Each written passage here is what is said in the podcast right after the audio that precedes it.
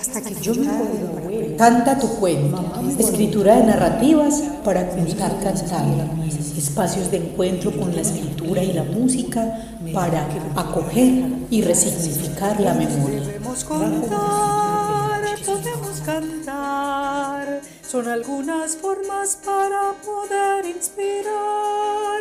Escribe tu cuento, cuéntalo cantando, será otra manera en que podemos soñar.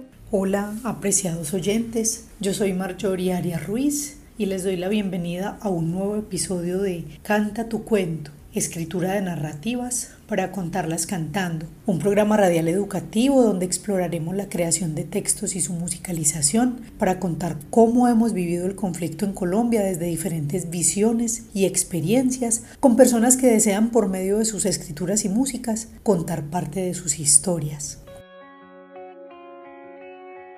Estamos con Mónica Isabel Martínez Soto, nutricionista, dietista de la Universidad de Antioquia y aspirante a título de maestría en epidemiología de la Universidad CES. Hola Isabel, gracias por aceptar mi invitación. Tú haces parte del gremio de la salud, pero también has caminado mucho por las artes.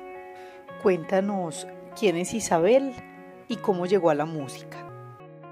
Muchas gracias Marjorie por tu invitación.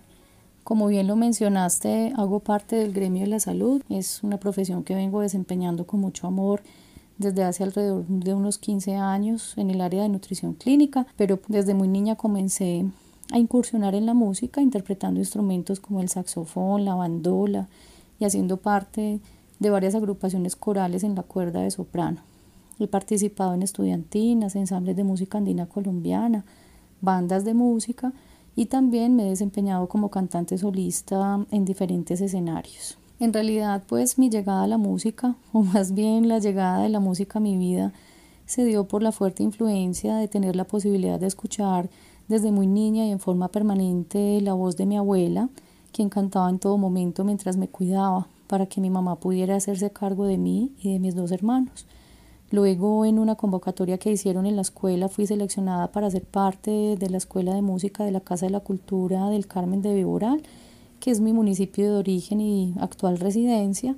Y así comenzó toda mi relación con la música, una relación que me ha enriquecido enormemente desde muchos puntos de vista y la cual se ha convertido en una de mis prioridades dentro de todas las actividades que llevo a cabo en la actualidad.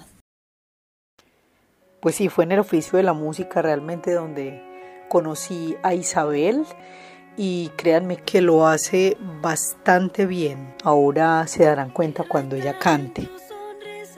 Isabel, dentro del trabajo que haces como dietista, tienes una experiencia muy bonita con respecto al trasplante y la donación de órganos, que es un tema de alguna manera complejo en nuestro país. ¿De qué forma han hecho pedagogía ustedes en este sentido?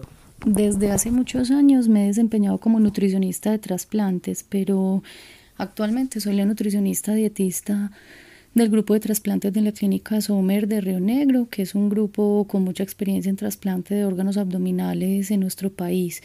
Pero pues especialmente es un grupo que ha entendido su deber ético y moral con la sociedad de incrementar la tasa de donación de órganos que particularmente para nuestro país sigue siendo muy, muy baja. Esta tasa incluso no alcanza a suplir los requerimientos de órganos de todos los pacientes que se encuentran luchando cada día por su vida en una lista de espera y que solo pueden apelar digamos, a la buena voluntad de las personas que en vida expresaron su decisión de ser donantes y que al fallecer pueden regalarles esta esperanza. Nosotros hemos implementado muchas estrategias encaminadas no solo a la promoción de la donación de órganos, sino también a derrumbar muchos mitos que giran alrededor de este tema. Estas estrategias incluyen actividades educativas, informativas, académicas, de comunicación, además también de actividades artísticas que valoramos inmensamente como una apuesta poderosa y de gran valor que permite trascender la mera transmisión de un mensaje hacia un verdadero aprendizaje significativo que por medio de la sensibilización ayude a entender a las personas cómo nuestra solidaridad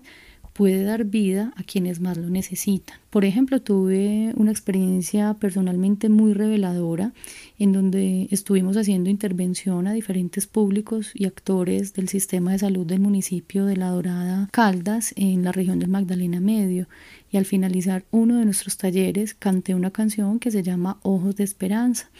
Es una canción de Eros Ramazzotti dedicada, abro comillas, em, a todos los que han tenido tanto amor y fuerza para donar alguno de sus órganos y hacer que otros humanos vivan o vivan mejor. Es em, una canción narrada desde la voz de un donante y cómo éste al morir consuela a sus seres queridos, perpetuando su luz a través de la mirada de alguien que nunca antes vio la claridad.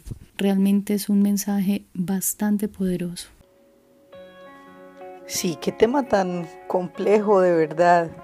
Me imagino que les toca bastante trabajo en ese sentido, sobre todo en lo, en lo formativo, porque claro, nosotros tenemos unos tabúes impresionantes con respecto a la muerte, sin saber que un cuerpo, por ejemplo, puede salvar más de 60 vidas o por lo menos cambiarle la calidad de vida a alguien no necesariamente eh, son cosas vitales, pero sí ayuda. Muy complejo que todos entendamos la importancia de la donación de órganos. Bueno, y pasando drásticamente a otro tema, vámonos un poco más como a lo que se maneja aquí en, Canta tu cuento.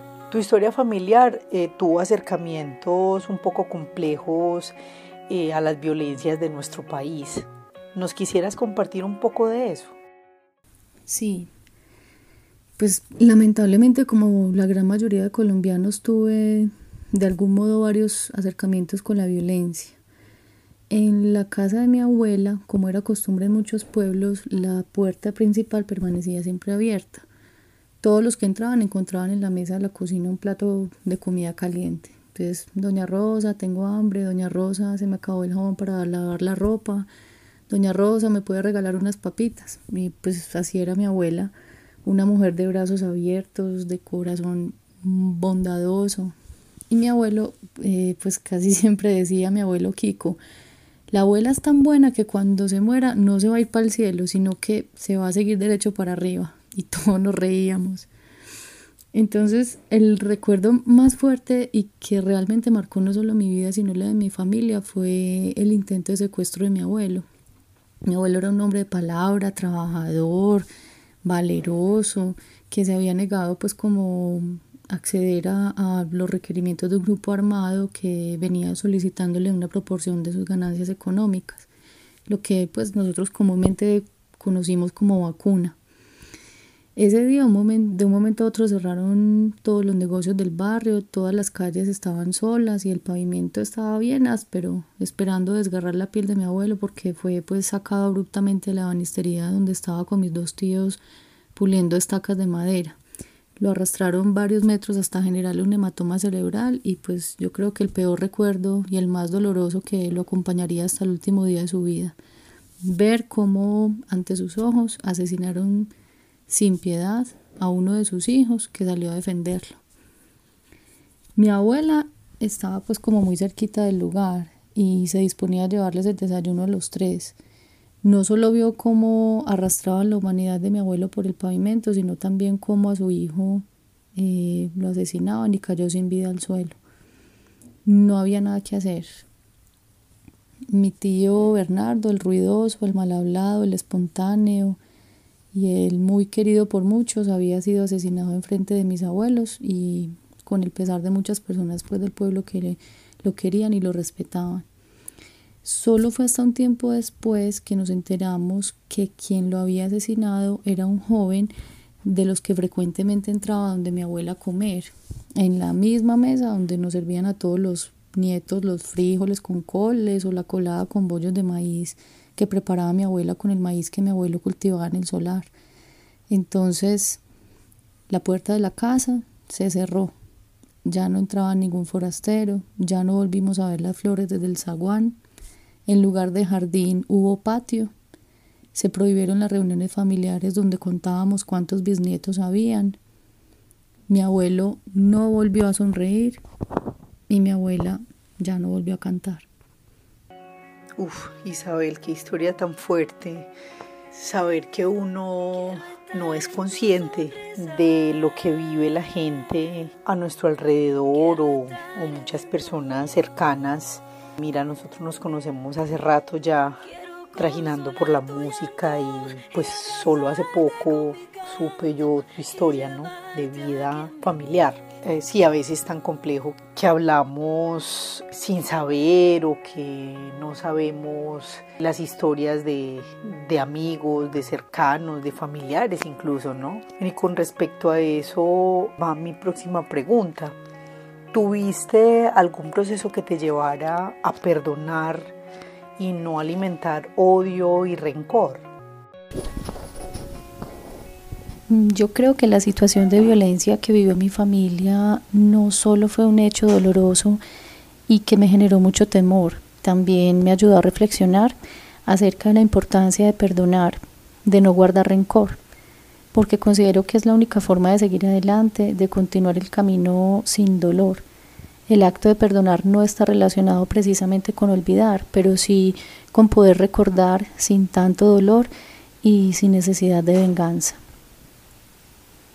Hace muchos años incluso tuve una experiencia muy dolorosa como víctima de violencia de género, un maltrato que se dio en muchas dimensiones, en la económica, en la física, en la psicológica, y bueno, fue eh, muy difícil en su momento porque requiere mucha fortaleza de tu parte para sobreponerte a tanto dolor Agradezco que en ese momento conté con el apoyo de algunos amigos que me impulsaron a buscar ayuda y seguir adelante, aunque sé que no es el caso de muchas mujeres que lamentablemente pues no tienen la misma oportunidad que yo tuve y tampoco tienen acceso eh, a una asesoría profesional oportuna para evitar las tragedias de las que nos enteramos por diferentes medios o que están muy cerca de nosotros y no las percibimos. Yo creo que más que perdonar a la persona que te maltrata, lo más difícil es perdonarte a ti mismo, porque requiere aprender a no recriminarte por lo que pudiste haber hecho en un momento dado, a no sentirte culpable por cosas que no eran tu culpa o a no sentir que eres una persona de poco valor. Se trata de entender que definitivamente en este momento no tenía las herramientas adecuadas y necesarias para afrontar la situación. Entonces creo que Perdonarse a sí mismo es un reto que requiere mucho valor, pero que paradójicamente te ayuda a crecer como persona, a valorarte y sobre todo a, aprender a vivir sin odio ni rencor. Sí, a veces en nuestro país es una cosa muy paradójica porque muchas personas que han vivido cosas realmente innombrables son las personas que son más llevadas a servir, llevadas a perdonar, a no querer venganzas. Sí, eso, mucho de eso se vivió, por ejemplo, en el proceso de paz, que las personas que vivieron cosas más terribles fueron las que quisieron entrar en este proceso y perdonar a, quienes les hicieron cosas tan, tan macabras, ¿no? Y yo que te conozco soy testigo de lo servicial, de lo tranquila, de lo bella persona que sos, que el perdón sea una cosa tan, a veces tan difícil de, de dar cuando quienes han vivido este tipo de cosas sí lo hacen, ¿cierto? Es otra de las enseñanzas que deberíamos tener nosotros como comunidad y como personas de un país que ha sido tan maltratado, ¿no? Bueno, y qué mejor momento que escuchar Canción del Perdón de César López. Esta es la canción que canto para sanar las heridas que la vida trae. Esta es la canción que canto para perdonar pedir perdón y perdonarme. Isabel, aunque ya nos hablaste un poco de lo que te voy a preguntar, quisiera reiterar esto y es de qué manera cambió tu vida la música y por qué no continuaste tu profesionalización ahí. Mm, definitivamente la música ha tenido un impacto muy significativo en mi vida. Particularmente durante mi adolescencia me ayudó mucho alejarme de situaciones de violencia en las que se vieron involucrados muchos amigos y amigas cercanas. Yo creo que solo con eso la música se ha convertido en mi salvadora, mi fiel compañera y mi fuente más significativa de paz interior. Me ha aportado mucha sensibilidad, que creo que es absolutamente necesaria cuando trabajas con personas que padecen alguna enfermedad. Me ha posibilitado conocer a muchas personas en diferentes escenarios con quienes me he relacionado muy entrañablemente. Constantemente me aporta tranquilidad y sobre todo ha sido un, escape muy importante de ese ritmo acelerado que implica la vida laboral. Me ha ayudado también a ser ordenada, a ser disciplinada, a tocar la sensibilidad de muchas personas, a entender que hay cosas pequeñas e intangibles que imprimen un gran valor a la vida, a compartir, a ser más solidaria, a desarrollar mi pensamiento colectivo en un mundo predominantemente individualista. Y me ha ayudado también a encontrar una relación íntima conmigo misma y a permanecer conectada con mi niña interior. El hecho de no haber continuado mis estudios musicales en forma profesional se ha debido principalmente a que cuando inicié los estudios de música en la Universidad de Antioquia estaba al mismo tiempo terminando pues mi carrera de nutrición y dietética y luego pues ya me sumergí en las dinámicas propias del mundo laboral como nutricionista y esto pues ya obviamente implicaba una dificultad de tiempo importante para continuar. Pues sin embargo en, en varias ocasiones me he visto tentada pues a terminar la carrera de canto. No sé si en algún momento de mi vida tenga la valentía para hacerlo, pero pues a veces prefiero incluso disfrutar la música sin tanta lógica, sino de una forma mucho más intuitiva. Qué bueno que tengas tan claro todo lo que ha servido en tu vida, la música y todas las enseñanzas que te ha traído. Con aquello de que no sabes si alguna vez vas a querer eh, continuar, pues conociendo tu trabajo podría ser profesionalmente, ya sin título lo eres pero que podría sacar un título profesional en música con muy buena calidad. Pero también aquello de, de que quieres disfrutar de la música sin tanta lógica, tienes bastante razón, porque yo que soy formada en escuela, creo que a veces nos volvemos un cuadrito. Entonces, bueno, llevas razón en las dos cosas y así Creo que has disfrutado muchísimo de la música y, de sus aprendizajes en ella. ¿Qué nos trajiste de escritura y canción?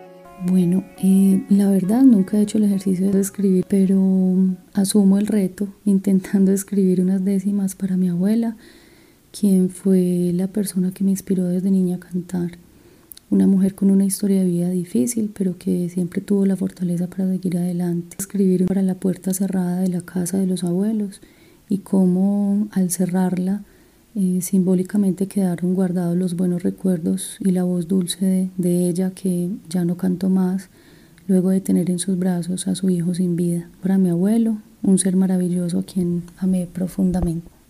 La puerta abierta veo, la luz en el zaguán brilla, Abre rosa su sombrilla, va susurrando el credo, y emprende su paseo, comida en mano rosa, tal vez como mariposa, vuelo corto de alegría, ya sus ojos ese día son clamor de dolorosa. En el suelo yacen ellos, sin saber si tienen vida, rojo sangre, mil heridas, en el alma dejan sello. Acaricia sus cabellos, reza ella muy piadosa, triste madre, fiel esposa, ya sin voz, melancolía, muere el canto aquel día, no se oye tu voz rosa. Cerrada la puerta veo, en el patio margaritas, los recuerdos toman vida, un ocaso sin rodeo. Canta el ave su gorjeo, mece el viento las cosas, no más tú, la generosa, se ha ido la alegría, solo llanto quedaría en la casa sin ti, rosa. Para crear la canción que van a escuchar a continuación, le pedí el inmenso favor a Marjorie que me ayudara a hacer la música y el acompañamiento en guitarra de unos extractos del texto que le escribí a mi abuela. Cantando esta canción me sentí muy cómoda y espero que la disfruten tanto como nosotras cuando la creamos.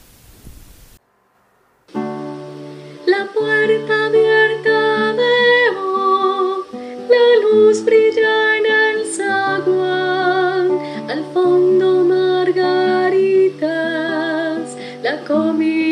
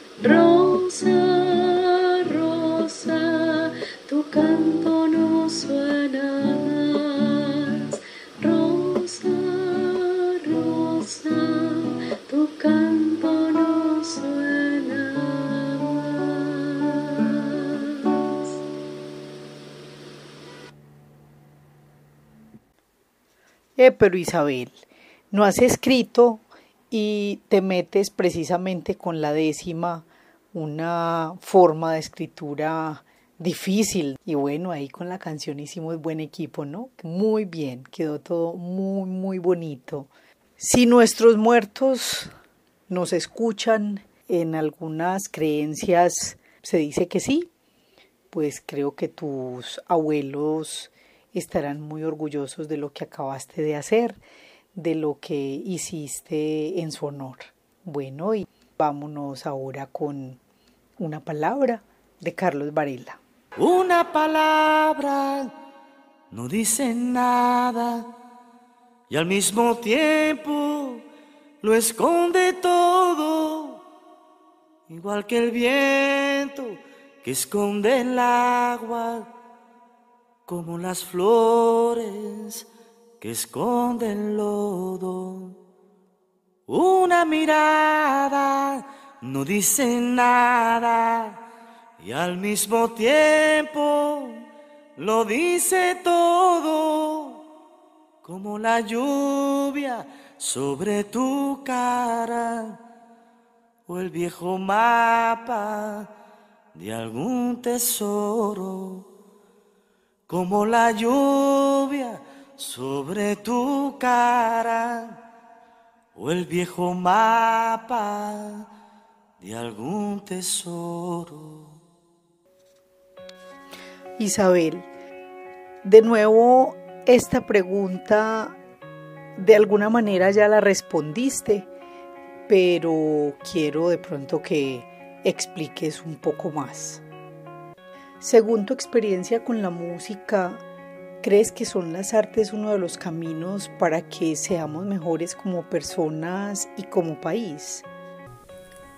Yo creo que el arte está estrechamente relacionado con la naturaleza misma del ser humano, pero pues para hablar acerca de la importancia del arte como herramienta en la construcción o la transformación de un país o de una sociedad, se puede partir del efecto que tiene tanto en el ámbito individual como en el ámbito colectivo.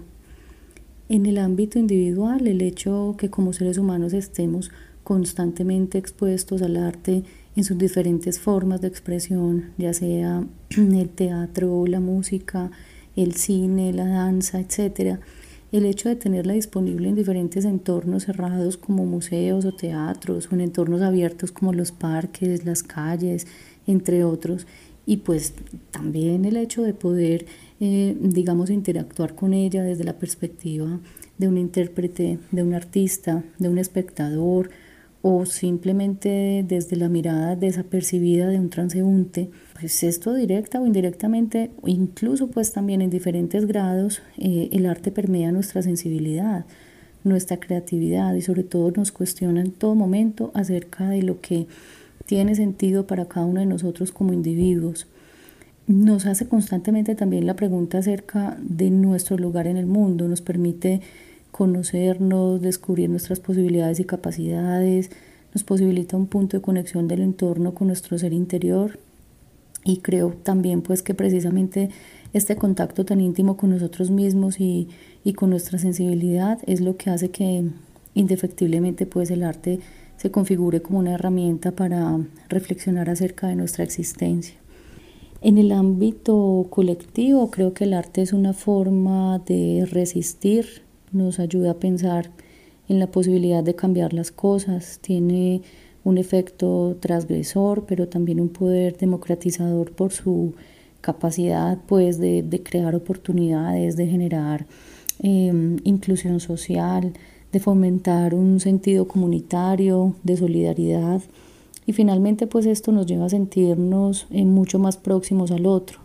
Y es en ese contacto justamente donde se pueden establecer las relaciones de reconocimiento del otro que invalidan cualquier acto o cualquier forma de violencia. El arte contribuye a que las generaciones venideras no perpetúen la violencia, por ejemplo. La posibilidad también de transmitir mensajes y de comunicarnos a través del arte habla de la importancia de su papel mediador. El arte es un canal eh, por donde fluyen nuestros sentimientos y emociones y por medio del que podemos también tramitar nuestras angustias, sentimientos de dolor, rencor, eh, tristeza, pero también la alegría, la esperanza, el perdón. Y por eso es que creo que el arte definitivamente es eh, un instrumento muy importante para la construcción de paz.